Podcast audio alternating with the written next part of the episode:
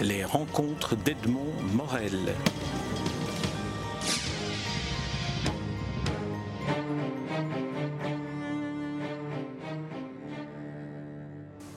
Daniel Lehers, nous nous rencontrons à l'occasion de plusieurs publications, dont celle d'un livre que vous co-signez avec euh, Roger de Wind, Flash Madrilène, mais surtout à l'occasion, c'est une occasion pour euh, aborder une de vos, une de vos créations, un de, vos enfants en matière de livre, qui est le livre pauvre. Alors, dans un des, des textes de présentation que j'ai lu de vous, vous disiez que dans le terme de livre pauvre, finalement, il y avait une double trahison. Alors, quelle est cette double trahison? En quoi le livre pauvre n'est-il ni un livre ni pauvre? Voilà, ce n'est pas un livre parce que la définition basique d'un livre, c'est qu'il est imprimé et qu'il comprend un certain nombre de pages. Là, nous ne sommes pas dans l'imprimé, nous sommes euh, dans l'écriture manuscrite euh, du poète et qui réclame une intervention originale, peinture, euh, aquarelle ou photographie, ou le tout mêlé d'un artiste. Donc, euh, ce ne sont pas, les livres pauvres ne sont pas des livres à proprement parler. Je vous interromps une petite seconde parce que je m'aperçois que j'ai un problème technique. Non, si ça a marché, mais pas avec le, le volume que, auquel dont j'ai besoin. Ouais.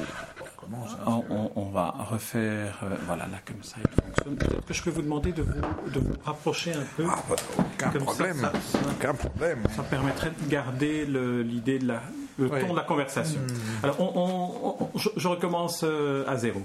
Euh, Daniel Lewers, nous nous rencontrons pour parler du livre pauvre. Alors, le livre pauvre, euh, vous indiquez dans, dans, un des textes de présentation que vous avez écrit à son propos qu'il signifie finalement une double, une double trahison. Ce ne serait ni un livre et ce ne serait ni un livre pauvre non plus.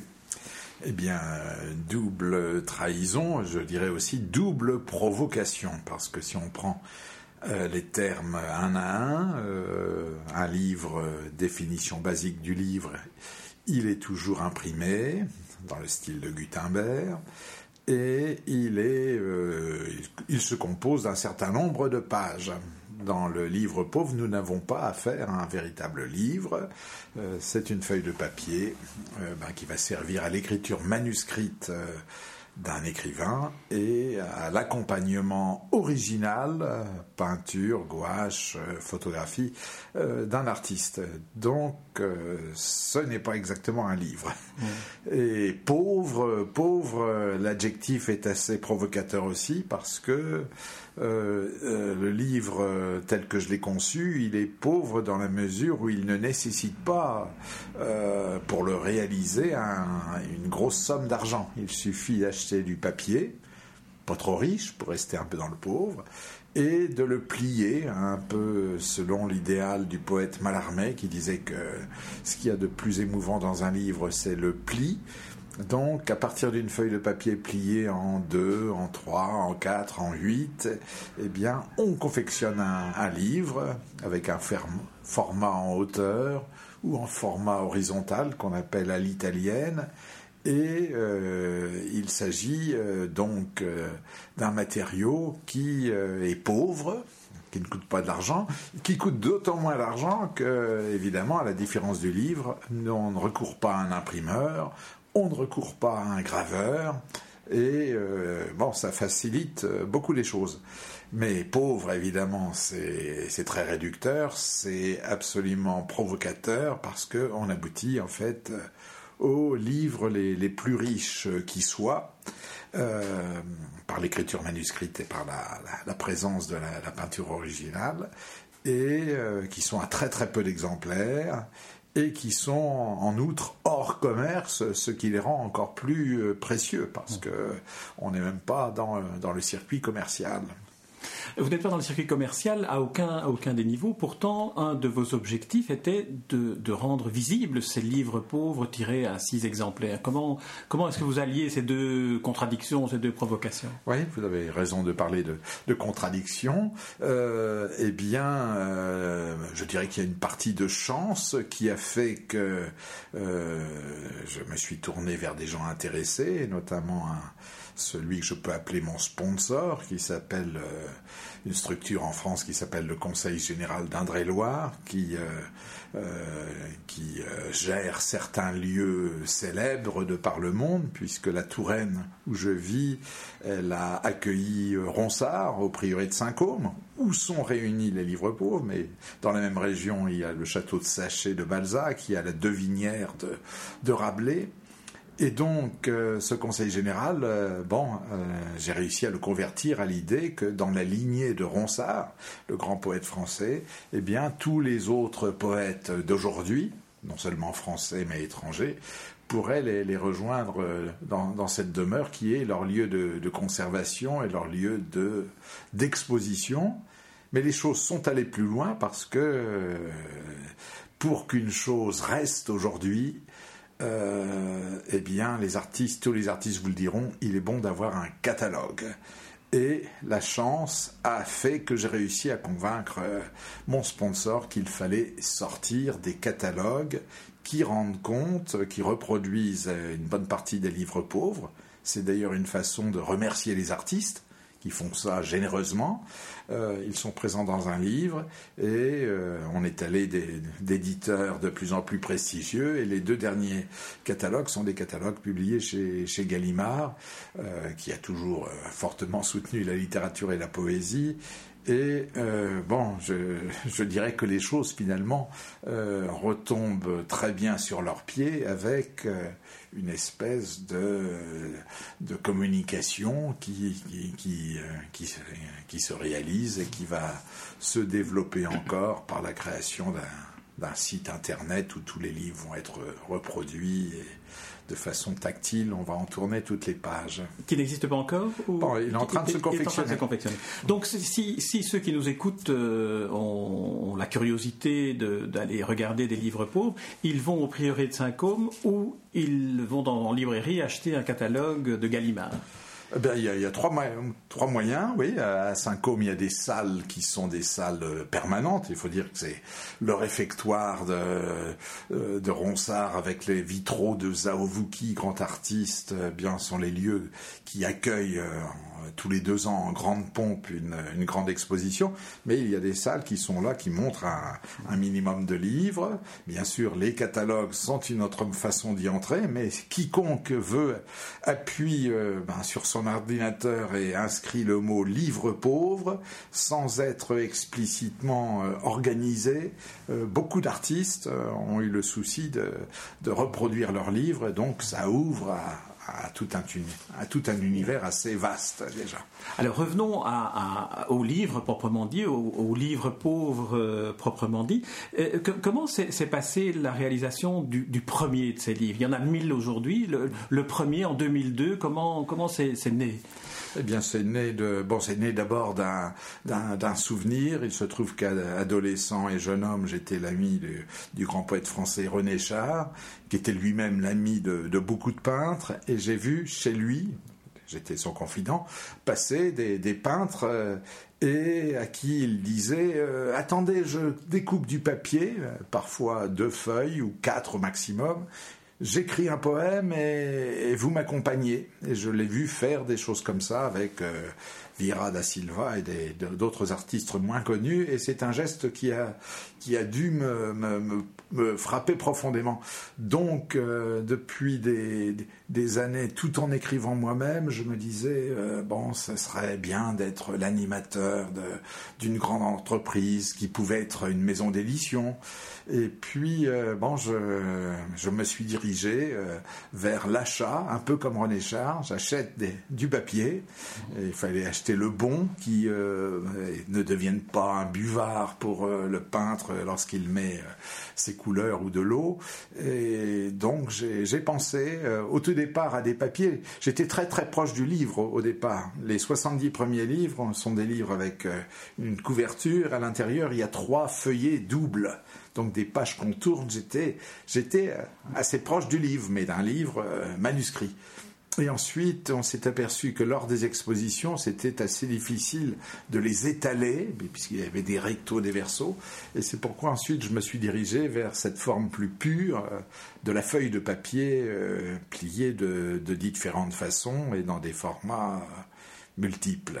Alors là, c'est le retour à l'origine, à René Char, que vous aviez vu. Euh, et vous avez, lorsque vous rencontriez René Char, parce que c'est quand même une rencontre euh, euh, qui, qui, a, qui a marqué, qui marque ceux qui rencontrent René Char, est-ce que en, voyant la manière dont il faisait ses, poèmes improvisés avec ses peintres, vous en avez gardé des, des souvenirs de, et des peintres et des textes?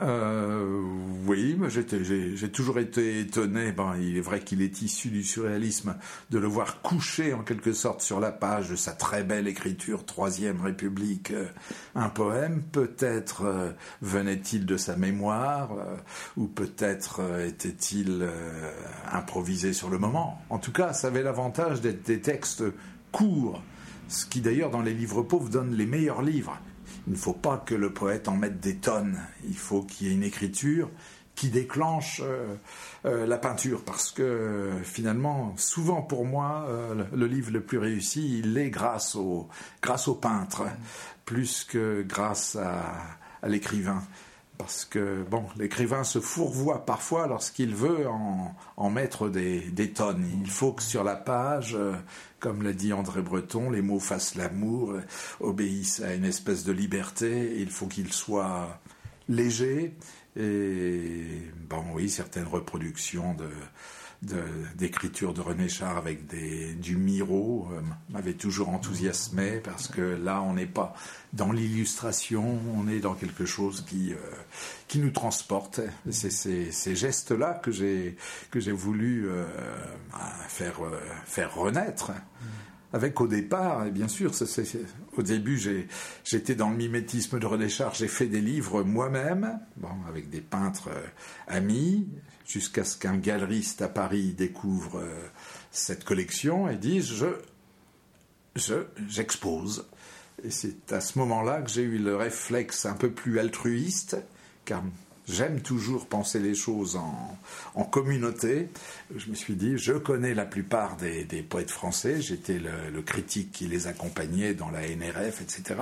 Eh bien, euh, faisons en sorte que, essayons de créer l'événement en faisant qu'un poète euh, s'adresse à son tour à un peintre, c'était très, très difficile au départ d'ailleurs, parce que les, les, poètes se tâtaient et disaient mais qu'est-ce que qu'est-ce qu'il veut de nous Il veut nous faire faire des livres qu'il va voler, nous voler en quelque sorte. Et euh, tout a démarré lorsque Jacques Dupin, grand ami de René Char, l'homme qui a fait les, des merveilleux livres avec Giacometti et, et Miro, a dit sans discussion, je fais ça, ça me passionne. Donc tous les autres ont suivi de vous avez évoqué le, euh, deux, termes, le, mot illustration, mais en regardant les livres pauvres dans les, que j'ai pu voir dans les catalogues, euh, notamment dans le catalogue 2008 de Gallimard, on se rend compte qu'il ne s'agit pas vraiment d'illustration au sens, euh, je veux dire, limitatif du terme. Alors de, quoi s'agit-il exactement? Alors c'est l'illustration au sens où, où Stéphane Mallarmé a utilisé ce terme. Stéphane Mallarmé qui est célèbre pour être celui qui a créé le livre d'artiste, les livres de, de Mallarmé avec Manet, euh, bon, euh, sont les textes fondateurs en quelque sorte des, livres d'artistes. Eh bien, Mallarmé a eu cette expression un jour en disant Je suis pour aucune illustration. Et d'ailleurs, il met un tiret entre pour et aucune illustration. Ce qui veut dire qu'il attend d'un texte, il attend d'un peintre qui ne l'illustre pas servilement, comme c'était souvent le cas dans bon, les, beaucoup d'illustrateurs de, euh, de type très très très classique, eh bien, euh, essaie de comprendre le texte et essaie de le traduire euh, de façon figurative souvent. Et eh bien, pour Mallarmé, non, il, attendait euh, quelque chose qui soit, et c'est pourquoi je préfère souvent le, terme d'accompagnement que le terme d'illustration, parce que on n'est pas dans la chose servile et euh, bon, il y, y, a une espèce de magie qui joue et qui, euh, bon, ne cherche pas à reproduire servilement une réalité supposée. Vous disiez que malgré le carnet d'adresses impressionnant que vous avez de poètes, puisque vous êtes un des spécialistes de la poésie moderne et contemporaine, auquel vous avez consacré d'ailleurs plusieurs livres, plusieurs études. Euh, euh, vous avez eu des difficultés à convaincre les, poètes. Comment se passait la même démarche à l'égard des, plasticiens, des peintres? Eh bien, au tout début, euh, tout partait du poète. Et le poète, je lui disais, vous êtes chargé de vous trouver un peintre. Peintre euh, généralement ami ou et puis, euh, à un moment, la machine s'est un petit peu enrayée. Il y a une poète euh, franco-libanaise qui s'appelle André Chédid, qui, elle, était connue pour faire des, très jolis collages. Je lui avais dit, bah, faites le livre en entier, faites vous-même comme ça a été fait par euh, Titus Carmel. Euh, euh, bon, il y a certains, certains créateurs qui sont parfois autant poètes que, peintres. J'ai pensé que c'était le cas pour cet André Chédid, et André Chédid m'a dit, et ça a ouvert une autre perspective au livre pauvre, non, non, je préfère une surprise. J'ai pas envie de m'illustrer moi-même. Il y aura un dialogue beaucoup plus intéressant si vous trouvez quelqu'un d'autre. Et finalement, bon, c'est une peintre Geneviève Bess qui est intervenue, et au grand ravissement d'André Chédid. Et là, elle avait compris euh, tout à fait euh, l'esprit du, livre. Euh, il ne faut pas qu'on soit en monologue. C'est mieux qu'il y ait un véritable dialogue. Alors, et de plus en plus, à mesure que les livres pauvres ont progressé, si je puis dire, eh bien, je suis ensuite parti quelquefois de peintre. Euh, faites quelque chose euh, tout en songeant peut-être un, un poète que vous voudriez voir rejoindre. Et souvent des, peintres ont fait des livres que j'appelle des livres pré-peints en me disant je vous charge en quelque sorte du mariage.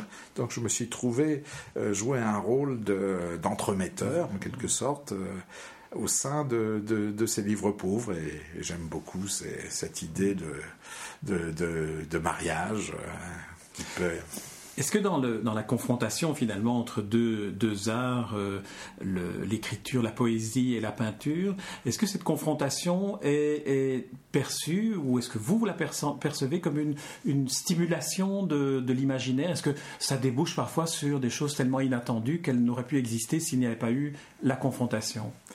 Exactement. Euh, il y a d'ailleurs déjà eu quelques thèses qui ont été consacrées aux livres pauvres, où euh, on a constaté euh, bon, qu'il y, a des écrivains extrêmement discrets. Par exemple, célèbre Michel Butor, il met ses mots dans un coin et il laisse toute la place au, au peintre, comme s'il attendait beaucoup de lui. il y a parfois aussi des écrivains qui ne laissent pas un, centimètre carré au peintre. Et je les ai parfois interrogés. Hein. Un certain Georges Badin, euh, lui euh, ben, dit, bah, lui il prend, euh, c'est un peintre, Georges Badin. C'est lui qui travaillait avec Buteur d'ailleurs. Oui, très souvent. Oui, Buteur laisse beaucoup de place. Buteur laisse beaucoup de place, mais Badin adore commencer les livres. Et ah. alors, lorsqu'il fait un livre, eh bien, tout est occupé. Mais euh, aucun problème, Butor ou les autres doivent écrire sur la peinture, dans la peinture, et non pas à côté. Donc il y a, différentes euh, façons. Euh, moi, un des livres les plus réussis, c'est un, avec le, peintre Michel Nedjar, qui vient de l'art brut. bon, c'est moi qui avais écrit le texte. Les mots sont beaux, quelque chose dans ce genre-là. Et tout le travail de Michel Nedjar était de prendre son pinceau et, d'écrire les mots sont laids et de, créer une espèce de, dialogue, provocation, une sorte de duel, chacun euh, dans son domaine, écriture et, peinture, se rejoignant, euh, comme on le constate quelquefois. Euh, chez ce grand peintre euh, contemporain qui s'appelle Si Twombly, qui, qui mêlait les, les deux et que nous n'aurons jamais dans le livre pauvre puisqu'il est, il est mort il y a deux ans dans, le, dans, dans le, la mise en présence de, de, textes manuscrits et de peintures, on en arrive finalement à voir deux, expressions graphiques, deux expressions euh, qui sont de l'ordre de l'image. Est-ce que vous, observez que, le, dessin peut, influencer l'esthétique graphique de, l'écriture? Oui, Oui, je pense. Euh, d'ailleurs, euh, quand vous me posez cette question, immédiatement, j'ai envie de me porter vers Apollinaire. Apollinaire, qui bon, était le grand ami des peintres, les peintres cubistes, Picasso, Derain, etc et qui est tellement fasciné par euh, ces artistes qu'il aboutit à une espèce d'écriture qu'on a pu appeler l'écriture cubiste ou, picturale en pratiquant ce qu'il a appelé les, calligrammes. Et les calligrammes, eh bien, euh, les mots n'acceptent plus de marcher de droite à gauche sur la, sur la page. D'ailleurs, dans les livres pauvres, il y, a, des livres en arabe et des livres en japonais. Alors là, on revient à l'écriture de, droite à gauche. Euh, c'est d'ailleurs Henri Michaud le disait, je, préfère être, euh, je préfère de beaucoup être peintre parce que je peux commencer où je veux, je peux commencer en bas à gauche, euh, tandis que dans l'écriture il y a et bon, j'ai beaucoup aimé, bon, chez Apollinaire, cette, cette, liberté qu'il prend sur la page, faire tourner les mots, etc. Et très souvent, je dis aux artistes qui ont parfois quatre ou six exemplaires à faire, essayez d'écrire les, textes différemment. Vous allez exciter euh, de façon différente votre, votre peintre. Et euh, bon, ne faites pas exactement la même chose. On n'est pas dans le cadre euh, bon, du livre illustré figuratif avec la, les mêmes reprises. Mais dans le cas des calligrammes d'Apollinaire, on est dans de la typographie. Euh, moi, j'essayais d'évoquer plutôt la, graphie, l'écriture, l'écriture manuscrite, qui, crée finalement euh, à chaque lettre une sorte de, euh, de plasticité qui lui est propre.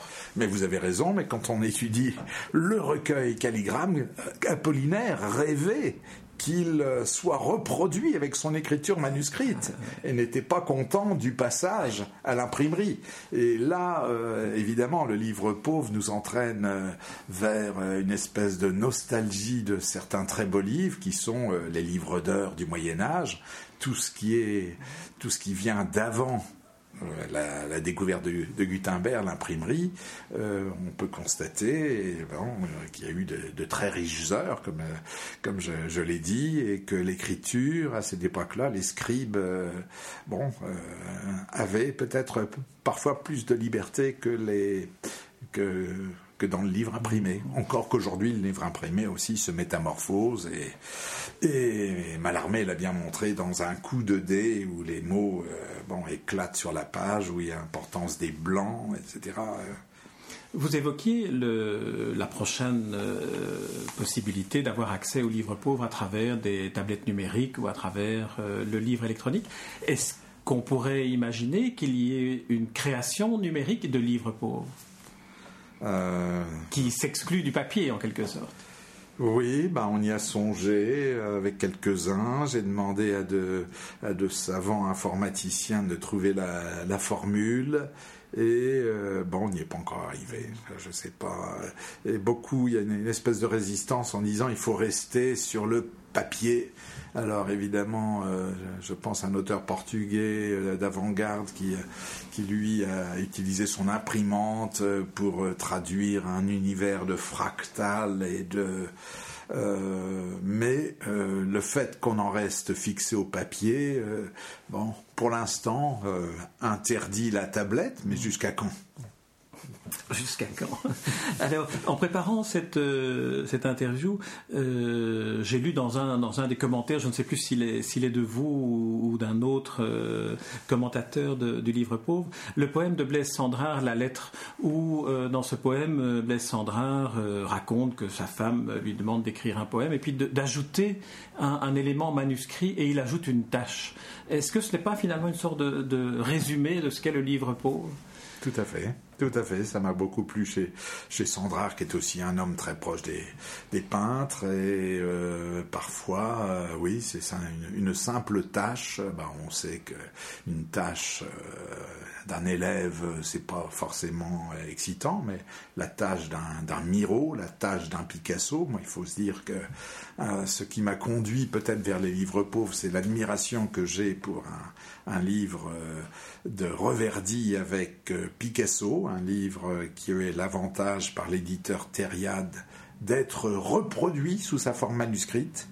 Euh, évidemment, c'est pas des exemplaires originaux, mais le procédé de reproduction est tel que j'ai eu l'impression d'être devant l'écriture de, de, de, Reverdy, Le Chant des Morts, qui paraît à, la fin de la Deuxième Guerre mondiale, donc c'est les morts de la guerre, et Picasso est convié à l'illustrer, et Picasso songe un moment, on le sait dans la correspondance, à, une espèce d'illustration, et puis non, il se résout finalement à des taches, des taches rouges qui viennent euh, véritablement euh, enluminer, on peut dire, euh, ce livre et oui, la tâche capitale. Très bien. Daniel Levert, je vous remercie pour cet entretien. Et puis je rappelle qu'on peut trouver les livres pauvres soit en vous rendant visite euh, au prieuré de, de Côme, en Touraine, et en profitant d'ailleurs pour aller visiter les autres lieux littéraires que vous avez cités, euh, ou alors euh, dans les catalogues publiés, dont les derniers sont publiés par Gallimard et d'autres étaient publiés par d'autres maisons d'édition au préalable. Daniel Levert, je vous remercie. Les rencontres d'Edmond Morel.